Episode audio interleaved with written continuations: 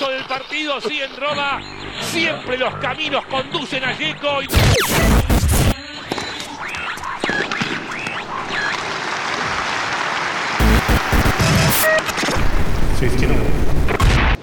Saque y Red Podcast. El tenis contado por pibes y pibas. ¿Qué tal? ¿Cómo andan amigos y amigas de Saque y Red? Bienvenidos y bienvenidas a una nueva emisión de este podcast tenístico eh, que tenemos el agrado ya de hacer hace bastante tiempo. Pero bueno, eh, esta vez tenemos eh, la grata noticia de que ya los Juegos Olímpicos se hicieron carne. estamos a la vuelta de la esquina, de hecho arrancan en unas pocas horas ya los Juegos Olímpicos de Tokio.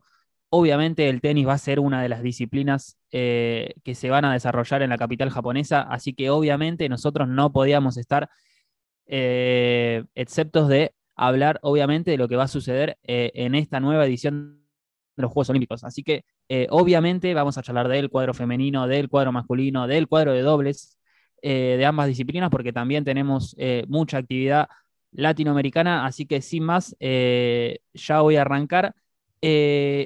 seguramente estarán acostumbrados a escuchar más voces en este, en este podcast, pero bueno, hoy estamos un poquito diezmados y solamente vamos a estar que les habla, que soy Emiliano Genés, y eh, Cami, en alguna parte eh, de la provincia. ¿Cómo andas, Cami? Hola, Emi, acá estamos. Bueno, eh, sí, como vos decías, con algunas bajas, pero mm, nada, la verdad que una alegría enorme que hayan vuelto estos juegos. un año, un año más, tuvimos que esperar, obviamente. Pero mm, yo pensaba, ¿no? Uno podría decir, miramos el, el vaso medio vacío y tenemos unos juegos sin público que se demoraron. Pero, pero mirando al lado positivo, eh, para el lado de, los tenistas argentinos, nuestros representantes, creo que este año más, en realidad, les ayudó mucho porque tenemos a una Nadia que en el interín llegó a semifinales de Roland Garros, a un Fran Cerúndolo con una final en la ATP y sumando cada vez más torneos ATP. Ceballos, que viene de ser final en Wimbledon, uno de sus mejores años. Eh, Fede Coria clasificado, es decir, muchos cambios que se han dado en estos últimos meses para, que Argentina llegue de la mejor manera. Sí, eh, quería agregar también que estamos un poco a tono ¿no? con lo que es Tokio, que hay un montón de bajas, y bueno, Re también tiene un montón de bajas para, para este episodio, bueno, el 50%, ¿no? Un abrazo grande a Santi Lazarek y, y a Mati García, pero bueno, hoy nos hacemos cargo eh, solamente eh, vos y yo, Cami. Así que vamos, vamos a ver qué sale. ¿eh? Todo sea por Tokio. obviamente con la seriedad de siempre, así que, así que vamos por eso. Y vos ahí mencionabas un poquito de, los jugadores argentinos que se pudieron meter, un Fede Coria que, viene a ser final en Bastad, un Fran Cerundo, lo que hace un año quizás era impensado, ¿no? Que esté en los Juegos Olímpicos. Y un Diego Schwartzman, ¿no? Que llega como cabeza de serie número 8 al torneo, que entró medio por, por la ventana, por la baja de Mateo Berretini.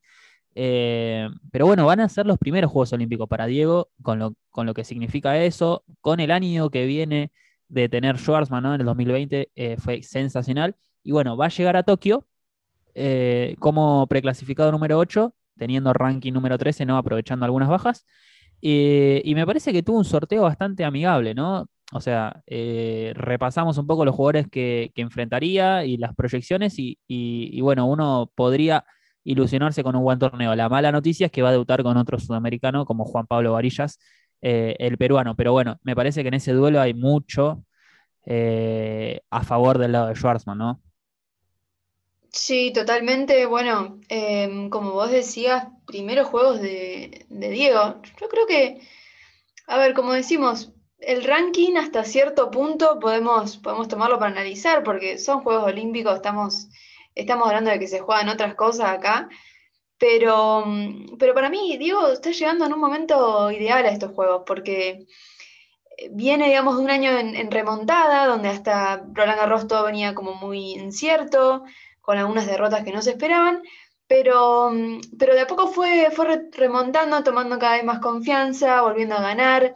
Se lo ve muy entusiasmado, muy contento de, de debutar en, estos, en un evento así.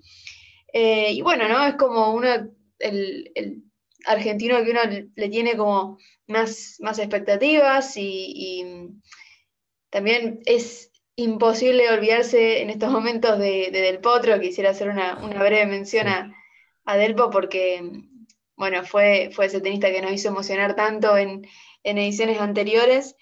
Eh, así que, aunque sea recordarlo brevemente, eh, pero, pero sí, coincido que, Diego, que Diego tiene un cuadro, un cuadro muy bueno.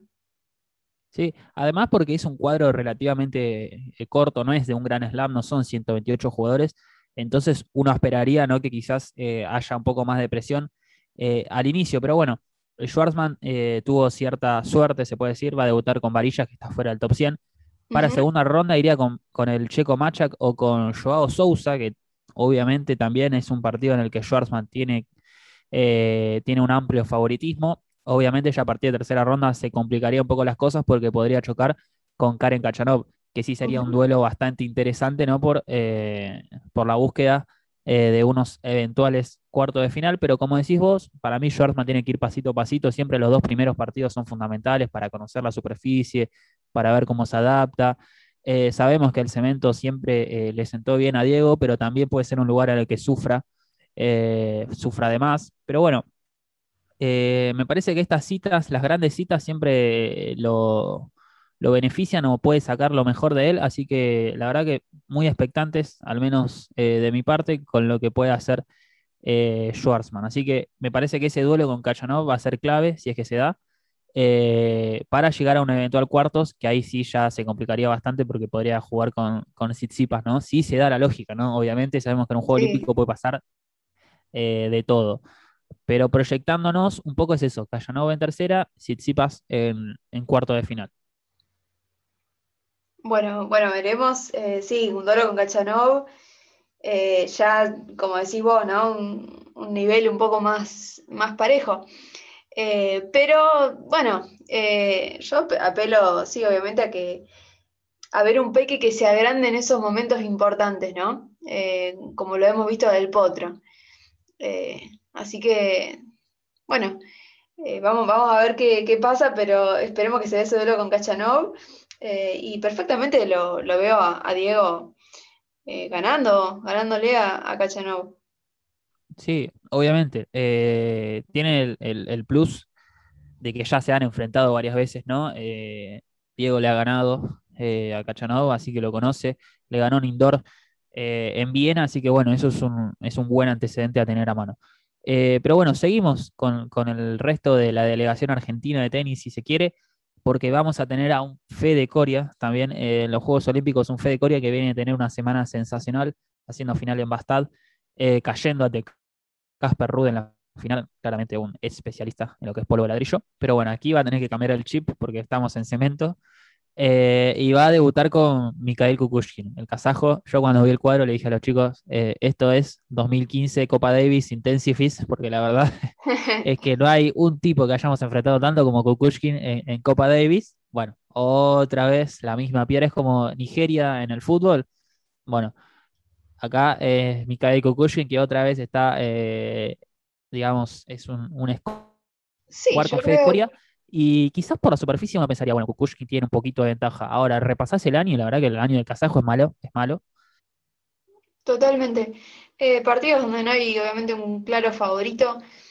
A ver, la, alegría que se le ve a Fede Coria en, estos últimos días de, estar representando a la Argentina es impresionante la alegría que tiene ese hombre. Así que mm, eh, el chico optimista, me gusta a mí decirle, eh, digamos, de los argentinos, el que más crecimiento ha tenido en el último tiempo, junto obviamente con, con Fran.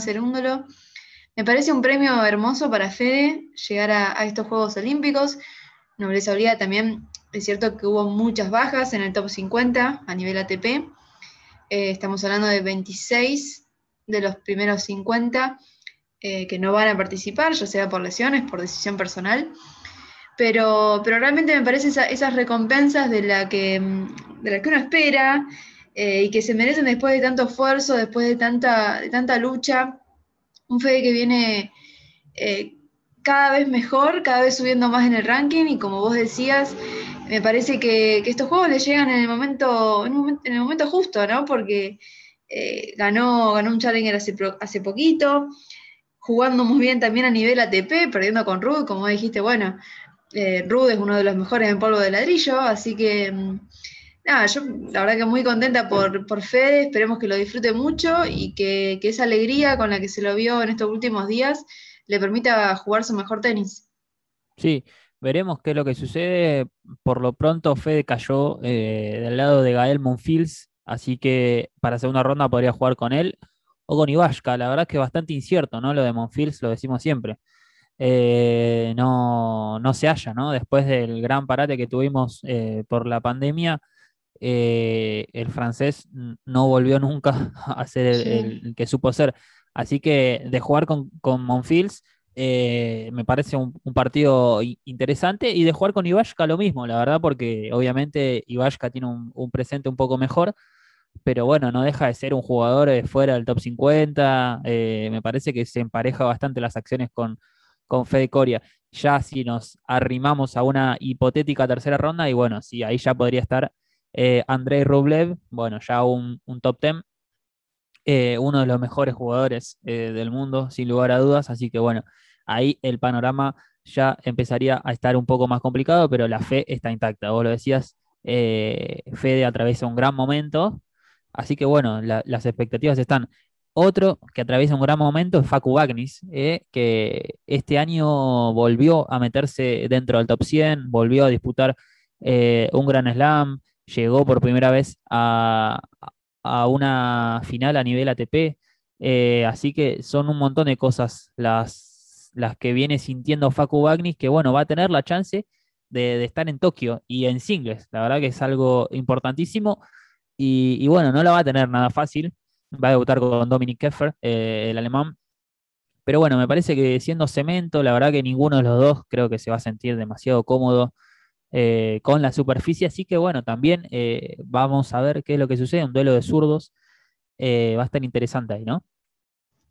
Duelo de zurdos, tal cual. Bueno, Facu Bagnis también uno de los primeros confirmados por el lado de Argentina hace, hace un tiempo, después, bueno, obviamente de Diego sabíamos.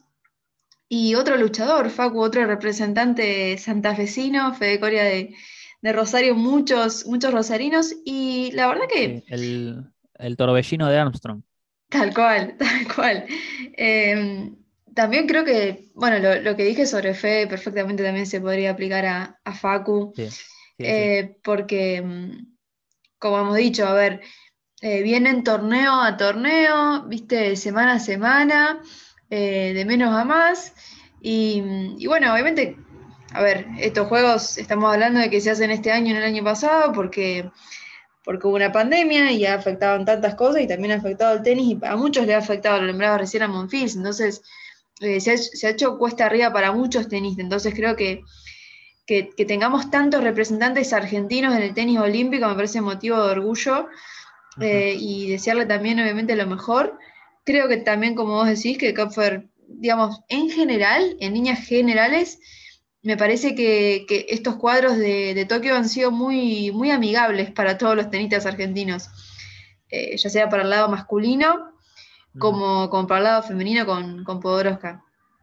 Sí, obviamente, a ver, eh, dentro de todo lo que le puede tocar, obviamente es un partido amigable, si se quiere. Pero bueno, eh, hay que tener en cuenta que la gran mayoría de los partidos eh, van a ser complicados, van a ser duros. Eh, así que no, no, esperamos un partido fácil, ¿no? Obviamente, para, para Facu contra, contra Keffer, mismo que Keffer no debe esperar un partido sencillo contra Bagnis. Así que, así que nada, esperaremos qué es lo que sucede. Es una buena chance para los dos, me parece, de avanzar a una segunda ronda en la que sí, ahí ya se tienen que remangar un poquito más, me parece, porque irían contra Andy Murray o eh, Félix Oyer Aliasim. Me parece que este partido es el mejor eh, de todos los que tenemos de primera ronda. Eh, el doble medallista olímpico Andy Murray contra una joven promesa como Félix Oyer Aliasim. Bueno, no tan promesa porque ya entró como número 9 al torneo, pero bueno, no deja de ser muy joven. Así que bueno, me parece ese el partido interesantísimo. Y si sea un Facu Bagnis con Andy Murray en segunda ronda, eh, pago palco. Me tomo un charter a Japón y estoy ahí. Ay Dios, pobrecito Andy, yo cuando vi ese cuadro, bueno, eh, la lesión de Andy toda esta semana, lo que se viene preparando, lo que le gustan los Juegos Olímpicos a Andy Murray, porque no es casualidad de que sea doble medallista olímpico, o sea, es un tipo y que de se oro. y de oro, exactamente, o sea, un tipo que se motiva mucho cuando juega por su país, por sus colores. Eh, Sí, así que bueno, a ver, guarda, porque, digamos, Andy está bien físicamente, o sea, dijo en Wimbledon que no estaba en su mejor nivel, pero que no, no ha tenido un contratiempo físico, no, no es que salía de los partidos con dolores. Eh, a ver, tendrá que utilizar obviamente a su favor la experiencia que tiene de estar en una ocasión como esta. Sí, y, y que Félix obviamente no la tiene. Y ahí Exacto. proyectamos un poquito, si nos salimos un poco de los sudamericanos. eh, bueno, si pasa ese primer escollo de, de Oyer Aliasim, bueno, en, en segunda decíamos, ¿no? Kéfer o, o Facu Agnis, y después quizás un Carreño Busta, ¿no? O, o un Marín Chilich. No parece eh, un cuadro en el que no- Andy no puede ilusionarse, ¿eh? Porque la verdad que jugar con Carreño o, o Silic en tercera ronda obviamente es difícil, pero bueno, no, no es eh, lo mismo jugar contra otro, otro tipo de jugadores, me parece. Pero bueno, hasta ahí eh, eh, decíamos un poquito el camino de Facu, que se tropieza con el camino de, Andy Murray quizás. Otro duelo ya asegurado entre un argentino y un británico es el de Fran Cerúndolo, porque va a jugar con el británico Brody en primera ronda. Otro, si nos sumamos a, esto que decía vos, Cami, de los buenos sorteos, me parece que el de Fran es un gran, excelente sorteo eh, porque bueno, va a jugar contra un tipo eh, de su mismo nivel, si se quiere, casi, ¿no? Mismo ranking, me parece que Fran está un poquito Ranking mejor, Sí. pero, pero bueno, no deja de ser una chance muy buena para los dos. Recordemos, Brody, por ejemplo, fue el que jugó con Schwarzman eh, en segunda ronda de. Wimbledon. eh, jugador bastante agresivo, complicado, de hecho le sacó un set a, a Diego, pero bueno, eh, Fran me parece que tiene las armas, tiene las armas para ganarle y más en cemento, ¿no? Si aplica toda esa potencia que, que Cerundo lo tiene, eh, me parece que, que lo va a doblegar. A Sí, Brody y si que proyect- un, sí. jugador- un juego tan agresivo como el de Fran Cerúndolo, que le, le gusta pegar, eh, le gusta apurar mucho con esa, con esa derecha, tiene, tiene lindas chances frente a, frente a Brody, por lo menos para su debut lo veo, lo veo muy bien a Fran. Sí, además Brody es un jugador más, más de césped, eh, más eh, de slice. eh, Volea, saque y red, como, como este podcast, digamos. Sí, eh, vamos a ver cómo le va en Tokio. La verdad que también con toda la ilusión debe llevar, porque obviamente no, no tiene un ranking como, a- como para haber pensado en ir a Tokio. Pero bueno, las bajas se fueron sucediendo y bueno, tanto Frank como, como Liam van a estar ahí jugando en la cita olímpica. Y bueno, si proyectamos un poco ya para segunda ronda, cualquiera de los dos que gane eh, chocaría con Fuxovic o Hurkacz, otro grandísimo partido de primera ronda. Eh, deja, eh, no, me la juego por Fuxovic ahí otra vez. Así que siempre le pongo una ficha al húngaro, es impresionante, pero me parece que, que viene con, con confianza. Bueno, Hurkacz ni hablar. Bueno, Pero- en, en Wimbledon le pusimos fichas a Foxovic y por fin Sí. cumplió. Cumplió. Así que, sí, sí, sí. Sí, sí. Eh, pero bueno, veremos qué es lo, lo que sucede ahí. Eh, obviamente va a ser un partido durísimo eh, entre ellos dos y va a tener un partido durísimo Fran si les toca jugar con alguno de los dos.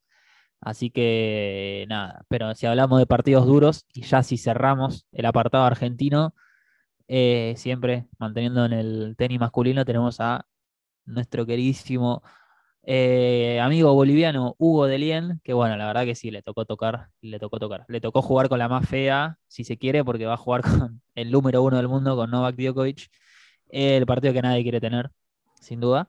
Me parece Eh, que ¿Le habrá pedido consejos a Delpo? ¿Le habrá, ya que hablan el mismo idioma, quizás? algún, algún mensaje directo por Instagram, ¿viste? Sí, Eh, algo. Me parece que, como, o sea, yo pienso igual que vos, el partido que nadie quiere tener, o sea, el jugador con el que no quiere jugar es él, le tocó. Pero mm, bueno, compartíamos las declaraciones de, de él que, o sea, Sí, mira, mira el vaso medio lleno, porque, porque bueno, él estaba, o sea, contento, se lo, se lo tomó como muy bien, ¿viste? Eh, Sí, o- otro, otro de los que entra casi por la ventana, ¿no? Porque fuera del top 100, eh, obviamente las chances de ingresar a Tokio se, se achican. Así que estuvo hasta ahí eh, en la duda, terminó ingresando. Bueno, le tocó Djokovic en primera ronda y obviamente va a, dar el máximo eh, el boliviano. Eh, ojalá que lo disfrute. La verdad que no, no podemos pensar en, una victoria, obviamente, de Lien. Podemos pensar en que haga un gran partido, que lo disfrute y que deje a Bolivia, al tenis boliviano, bien arriba. Sí, totalmente. Bueno, y Djokovic, recordemos que digo, por si hace falta mencionarlo. Em, ya ganó todos los Grand Slam hasta ahora, le falta el US Open. Están todos realmente los ojos puestos en, este señor, porque si gana acá, de vuelta, eh, las expectativas para el US Open y que consiga ese histórico Golden Slam. Sí, sí, sería una locura. Eh, desde el 69 con Rod Laver que no sucede, así que eh, bueno, es lo que va a ir a buscar. Nadie duda de que Novak Djokovic va en busca de la gloria, va en busca de los récords, va en busca de ser el mejor indiscutido. Para muchos ya lo es, pero bueno, hay, hay cosas aún por cumplir y una de ellas es eh, la medalla dorada, sin dudas, en un Juego Olímpico. Y bueno, si cerramos ahí el apartado sudamericano, tenemos a un eh, Daniel Galán, el colombiano, que va a debutar con el egipcio Safwat otro lindo sorteo para, un sudamericano. Ya en segunda podría chocar con Sasha Zverev. Eh, bueno, ya un partido de, alto, alto riesgo. Y tenemos también al chileno Tomás Barrios Vera, eh, que va a debutar con Jeremy Jardí. Otro sorteo accesible, la verdad. La verdad que no nos podemos quejar esta vez con, los sudamericanos porque no, han tenido ninguna primera ronda imposible, salvo Hugo Delien. el resto, la verdad que tuvo lo que se puede llamar buena suerte. Eh, bueno, ya en segunda obviamente las cosas se complican y Barrios Vera sí pasa, podría jugar con Aslan Karatsev, que es el preclasificado número 11, el ruso. Diego eh, sabemos que no lo va a llamar ahí. ¿Cómo? A Diego sabemos que no lo va a llamar ahí. No, a Diego no. Ahí, ahí, ahí a Diego no. Por las dudas que no lo llame, porque si lo, llama puede pasar eh, cosas no tan lindas para el chileno. Así que bueno, si querés ya pasamos al, cuadro femenino, lamentablemente ahí no tenemos tanta presencia sudamericana, tenemos apenas la presencia de nuestra querida Nadia Podoroska, eh, de Renata Sorazúa, la mexicana, de Camila Osorio, la colombiana por supuesto, y de Verónica Cepeda Roy, eh, la paraguaya, que también va a estar disputando el cuadro principal de Tokio. Recordemos que Mónica Puig, eh, la puertorriqueña, no va a estar presente en esta ocasión. Recordemos que fue medalla dorada en Río 2016. Vaya batacazo, eh, el que fue el. Que le ganó a Kerber. De Mónica Puig. Sí, la final a, Angelique Kerber, que en ese entonces era la número 2 del mundo. Exacto, exacto. Fue un batacazo tremendo. Sí, 6-1 del tercer set, la verdad, una locura lo que hizo Mónica. Eh, pero bueno. Eh, estaba jugando ahí en ese momento, era, pero volaba, volaba. Es una lástima no, no tenerla acá, pero también es un lindo ejemplo para, mostrar que, como decíamos, o sea, los Juegos Olímpicos son otra cosa, o sea, acá no se está jugando ni por los puntos del ranking, ni por el prize money, o sea, esto es honor y gloria, como, como se llama el grupo de WhatsApp del equipo de tenis argentino. por la gloria, por, sí, sí, sí, por representar a, tu país. Que Total. No, que no, no deben tener el sentimiento más grande que, que ese, un deportista, ¿no? Ya ni siquiera un tenista, un deportista eh, lo que se debe sentir representar a tu país eh, debe ser eh, lo máximo. Así que bueno, eso es lo que le va a suceder a Podoroska Sarasúa, a CP de Roy y a Camila Osorio. Y bueno, ya si repasamos los cruces que tienen, bueno, Nadia otra vez se va a chocar con Putin Seba, otro duelo Argentina-Kazajistán. Me encanta este cruce de Nadia. Te digo. A, ver. a mí la verdad que lo tomo con pinzas. Putin Seba es una jugadoraza. Eh, y ya han jugado este año y ha ganado la Kazaja. Recordemos el año pasado sí ganó Nadia en, Roland Garros, pero, pero bueno, es un partido duro. Sí, duro, duro va a estar, seguro. Pero me parece, primero la superficie la beneficia muchísimo más a Podroska eh, por su juego similar ¿no? a, lo, de Fran. Tienen un juego muy agresivo. Eh, entonces, digo, Nadia le ganó Roland Garros, cancha, cancha un poco más lenta. Eh, pero, pero me parece que, acá tiene una linda chance. Jugaron hace poco, como vos decís, en la, en la Billie Jean King Cup. Y, me parece a mí que, viste algo de ese sabor amargo también te puede servir si lo sabes canalizar, o sea, eh, está, un poco, está un poco como fresquito todo, pero yo confío, confío en nadie, sobre todo por la superficie. Sí, obvio, la verdad que Nadia es una luchadora, al igual que decíamos con Facu Bagnis, eh, con Fede Coria, con el mismo Schwarzman. Eh, la Peque es otra, otra de las grandes luchadoras que tenemos en el tenis, así que eh, va, a dar, va a dar que hablar seguramente en Tokio. Y un breve análisis que yo podía hacer, obviamente va a estar muy duro el partido, pero si hay algo que, hay que hacer contra Julia Putinseva es ser mucho más sólida que ella, no entrar en, su juego eh, de que te cambia, que te, varía las alturas, los ritmos, atacarla, porque si la dejas jugar, ahí es donde se vuelve muy peligrosa, ¿no? Porque te trae a la red, te pasa, hace realmente lo que quiere. Potencial también juega al, error tuyo, o sea, juega a que vos te equivoques. Entonces ahí es clave que, nadie tenga mm, la calma necesaria para aguantar y porque si, bueno, a ver, si no está esa, si no tiene esa pelota cómoda, definitoria para terminar el punto rápido, bueno, de mantener, de sostener aunque sea una pelota más, dos pelotas más, hasta que viste, puedas definir. Sí, también sabemos que Julia Putinseva es una de las jugadoras que pierde la, paciencia con, mucha facilidad.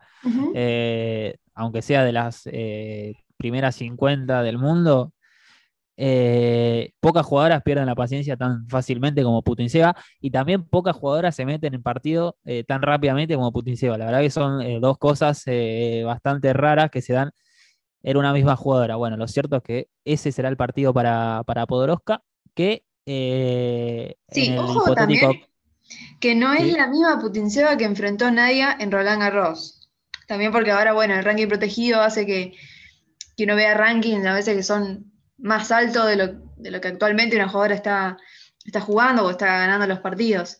Eh, no, no es la misma versión. Pero como vos decís, es una jugadora que a veces para ganarle un partido y cuesta, si no, preguntémosle a, Lourdes Carlet que eh, Putin se, se acalambró, terminó tirada en el piso y ahí nomás, o sea, recién ahí en ese momento le, dio la mano y le dijo, bueno, está bien, hasta acá, hasta acá llegué.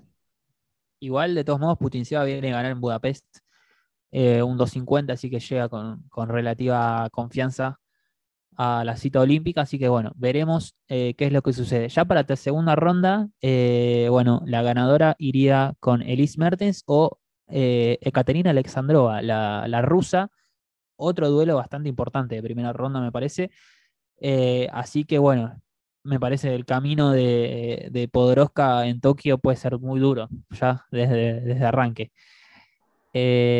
bueno, decíamos, otra de las sudamericanas es Camilo Osorio, eh, la colombiana, otra que, de las que se merecía claramente estar en Tokio. Bueno, va a debutar con, la, Suiza Golovich.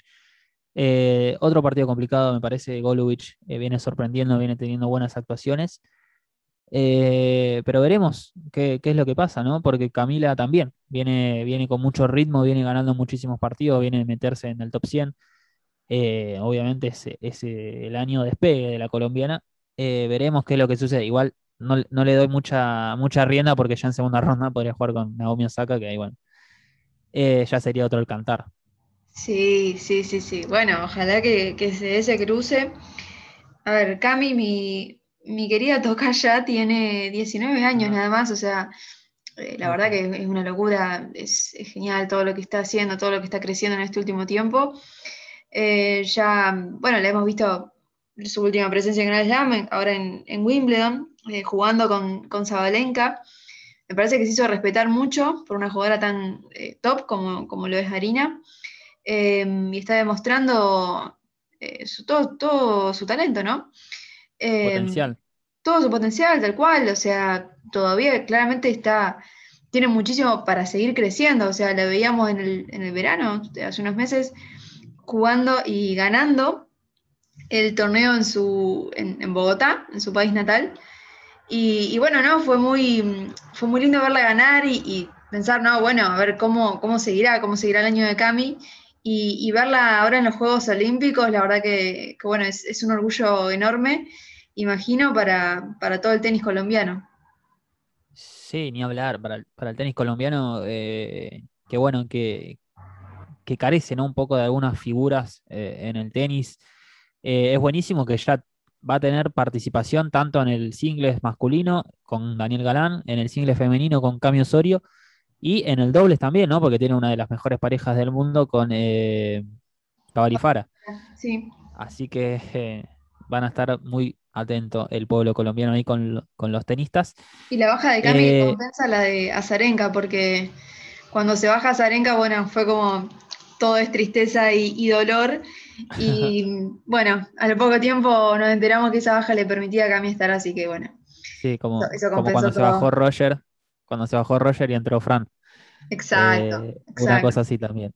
Bueno, otra de las que entró a último momento fue la mexicana Renata Zarazúa, que fue una de las últimas, últimas en, en ingresar al cuadro principal de Tokio.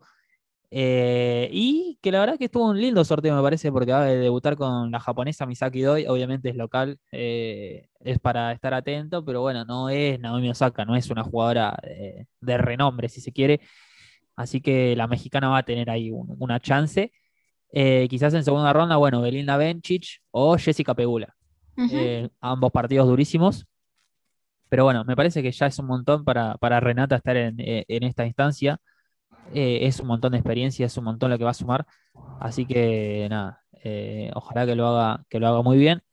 Y por último, tenemos a la paraguaya Verónica Cepede Roy, que bueno, también tiene un duelo dentro de todo eh, amigable. eh, va a debutar con la China Wang.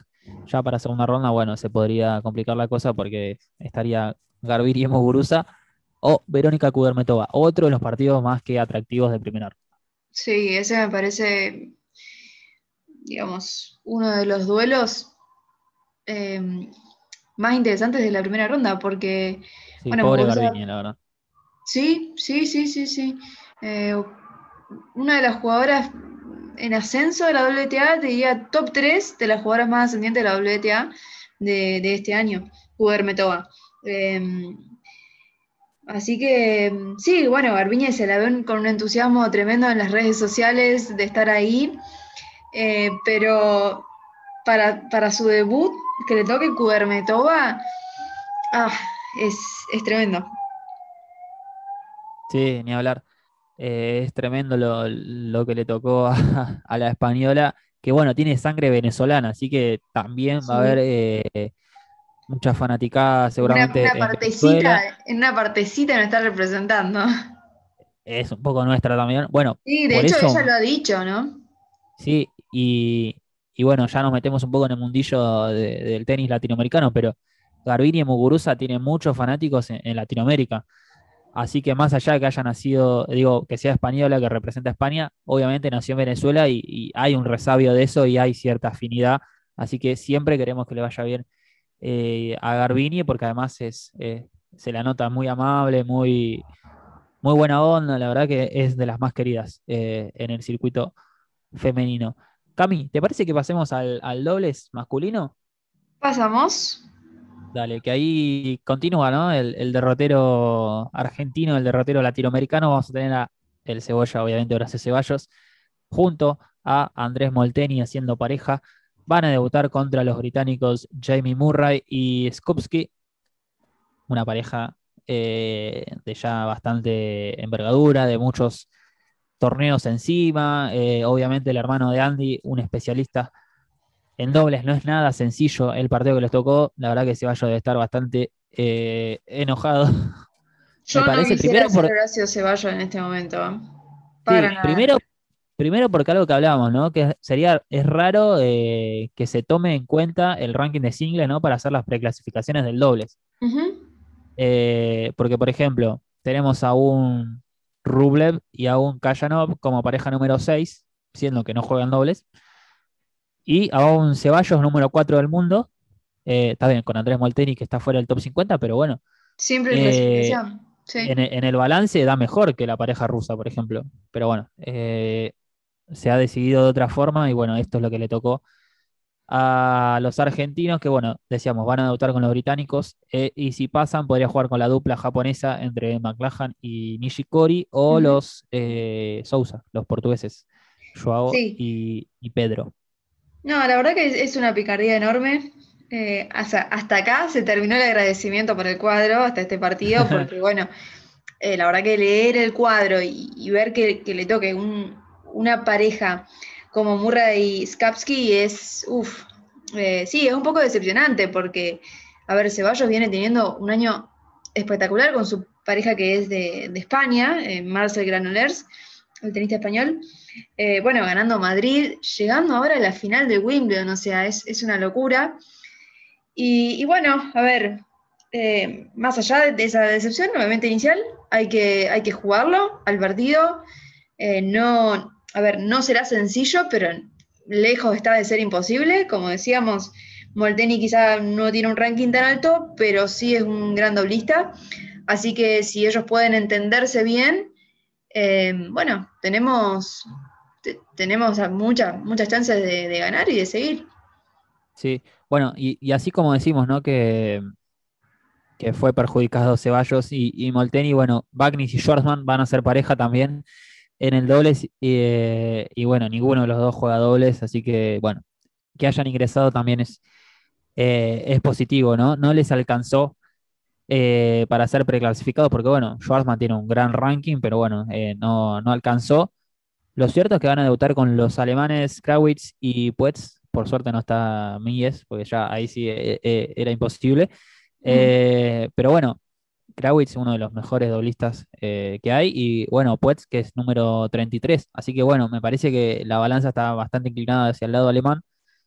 Y, más entendiendo que, ni, ni Wagner ni Schwarzman son especialistas en el dobles. Eh, eso está clarísimo. Pero bueno, eh, en el, lo decíamos, ¿no? En los Juegos Olímpicos puede pasar cualquier cosa y, representar a, Argentina puede ser un plus que, saquen y, que, hagan lo mejor eh, posible. Y quién te dice que, puedan soñar. Lo cierto es que tampoco cayeron en una parte atractiva, o digo sí atractiva, pero no, no positiva, porque cayeron al final del, cuadro y en segunda ronda irían contra quizás la pareja número 2, Mayuti y Herbert ¿eh? los franceses, bueno, uno de las mejores parejas del mundo, o quizás la pareja británica de Andy Murray, ¿sí? el hermano de Jamie, y Joe eh, Salisbury. Así que bueno, eh, no, estaría siendo el mejor de los sorteos para nuestros queridos Bagnis y Schwarzman, pero bueno, ahí van.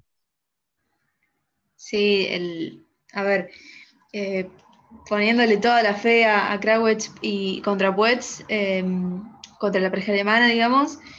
Bueno, una, segunda ronda contra Mahut y Pierre Herbert que han ganado, a ver, prácticamente todo en dobles.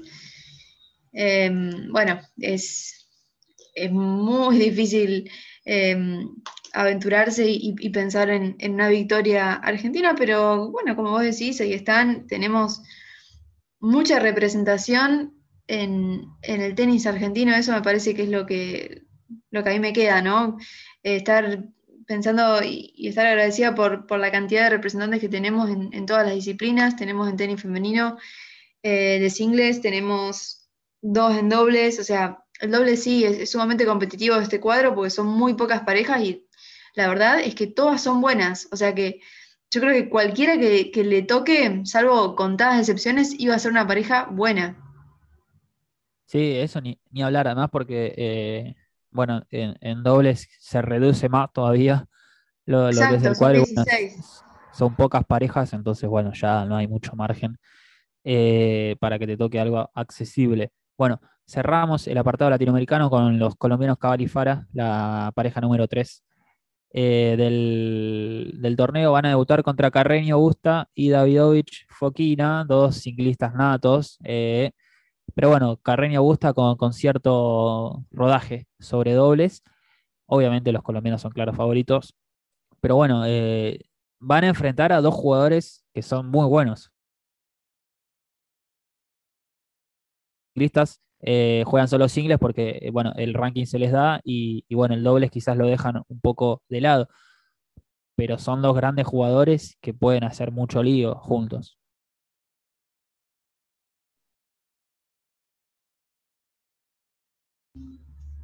Bueno, yo le tengo, le tengo toda mi fe a esta pareja. Em, soñar no cuesta nada.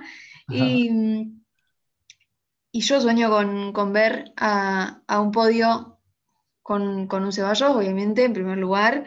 Eh, pero también me pondría muy contenta por, un, podio de, Cabal y Fara, ¿no? Em, porque son, son ya hace muchos años los, los representantes del tenis sudamericano a nivel eh, doble, junto con, Horacio también, que ha crecido mucho en este último tiempo. Em, pero, pero bueno, yo la verdad es que em, es que lo, sí, los veo con chances porque, bueno, sí, lo tenemos a Metic, a Pavic, eh, bueno, lo, acabamos de decir, ¿no? Es, muy cometido este cuadro, pero, pero claramente son una de las mejores parejas. O sea, ellos justamente son eh, de los pocos jugadores que juegan eh, permanentemente juntos todo el tiempo, porque obviamente decíamos a Ceballos, juega generalmente con Granollers, que es español, pero ellos dos, al ser los dos colombianos, juegan todo el año juntos, o sea, todo el circuito. Eso me parece que lo tienen muy a su favor. Sí, mismo los croatas, ¿no? Mektic y, Pavic. Y bueno, eh, Herbert y Mahut, que bueno, también juegan juntos, son las únicas tres parejas que, la verdad que vemos eh, continuamente eh, en el circuito, porque después, bueno, se fueron armando o improvisando algunas parejas justamente para la cita olímpica. Pero bueno, ya cerrando, eh, vamos un poco al, dobles eh, femenino, que ahí solamente tenemos una sola pareja, que es la pareja mexicana. Eh, me salió medio con acento mexicano. Bueno. Te salió, te salió, sí, sí. fue sin querer, pero, pero salió. Juliana Olmos y Renata Zarazúa, que también estaba en el singles. Bueno, va a jugar también el dobles junto a Olmos, van a representar a México van a jugar con las españolas Paula Badosa y Sara Sorribes Tormo, eh, la pareja eh, española duro cruce, me parece. Mira, sobre que Sara Sorribes Tormo ya es un frontón, Paula Badosa es otro frontón. O sea, sinceramente, a ver, sí, es doble, obviamente, no, no es el fuerte de ni, ni, de, ni de Sara ni de Paula, las españolas, ¿no? Pero pero es durísimo, es durísimo porque son dos buenas inglistas y no es lo mismo, pero obviamente que en algún punto eh, la jerarquía de, cómo son como jugadoras, obviamente que pesa. Em, pero bueno, le decíamos lo, mejor a Olmos, que es una gran doblista, que está siempre ahí en las rondas finales de todos los torneos, con una canadiense que se llama Fitchman, eh, Sharon. Ojalá que, que, que les vaya muy bien, obviamente. Sí, además quería agregar que Badosa y Sorribes son dos de las mejores, de mejores del año. Así que. Sí, sí, sí. y son muy amigas de las dos. Se conocen como hace 10 años. Sí, son, son grandes amigas. Eh, y bueno, si había algo, un datito más para sumar, era ese, ¿no? Que la verdad que son dos de las mejores jugadoras del año eh, que no tienen eh, el ranking que se merecen, quizás. Pero bueno, van a estar presentes en Tokio hablamos un poquito de Paula Badosa porque estaba en el camino de, Podoroska en el singles. Bueno, Sorribe Stormo en singles debuta con Barty. ¿eh? Otro eh, partido más que atractivo, pero bueno, ya, si querés, Cami, cerramos, le damos hasta acá, cumplimos un montón, la verdad que pasamos con creces, ¿no? Eh, el examen de no contar con nuestros queridos amigos de Cami, Cami, perdón, Mati y Santi. La verdad que la pasamos bien, ¿no? Me parece, cumplimos. Me parece que se dio una linda, linda charla, así que que, se cuiden. no, mentira, un chiste. Em, sí, sí, sí, estamos, estamos muy contentos los dos. Bueno, espero que lo hayan disfrutado. Y, bueno, esperemos que la próxima edición de, este podcast de Saki Red sea con muchas alegrías para el tenis argentino y para el tenis sudamericano en general también. Ese es el deseo más grande que tenemos desde Saki Red. Ojalá que sea un gran juego olímpico para todos los sudamericanos, para todas las sudamericanas, tanto en el tenis como en el resto de las disciplinas. Eh, bueno, nosotros obviamente nos vamos a abocar al tenis, vamos a estar hablando de eso, pero obviamente vamos a acompañar a todas eh, las delegaciones eh, del continente, o mejor dicho, las latinoamericanas. Así que hasta acá llegamos y nos vemos dentro de unos días seguramente. hablando un poco más de, de, ya lo que fueron los primeros partidos de Tokio 2020 o Tokio 2021, como les guste más. Mi nombre es Emiliano Genés, eh, esto fue Sack Red y nos vemos la próxima.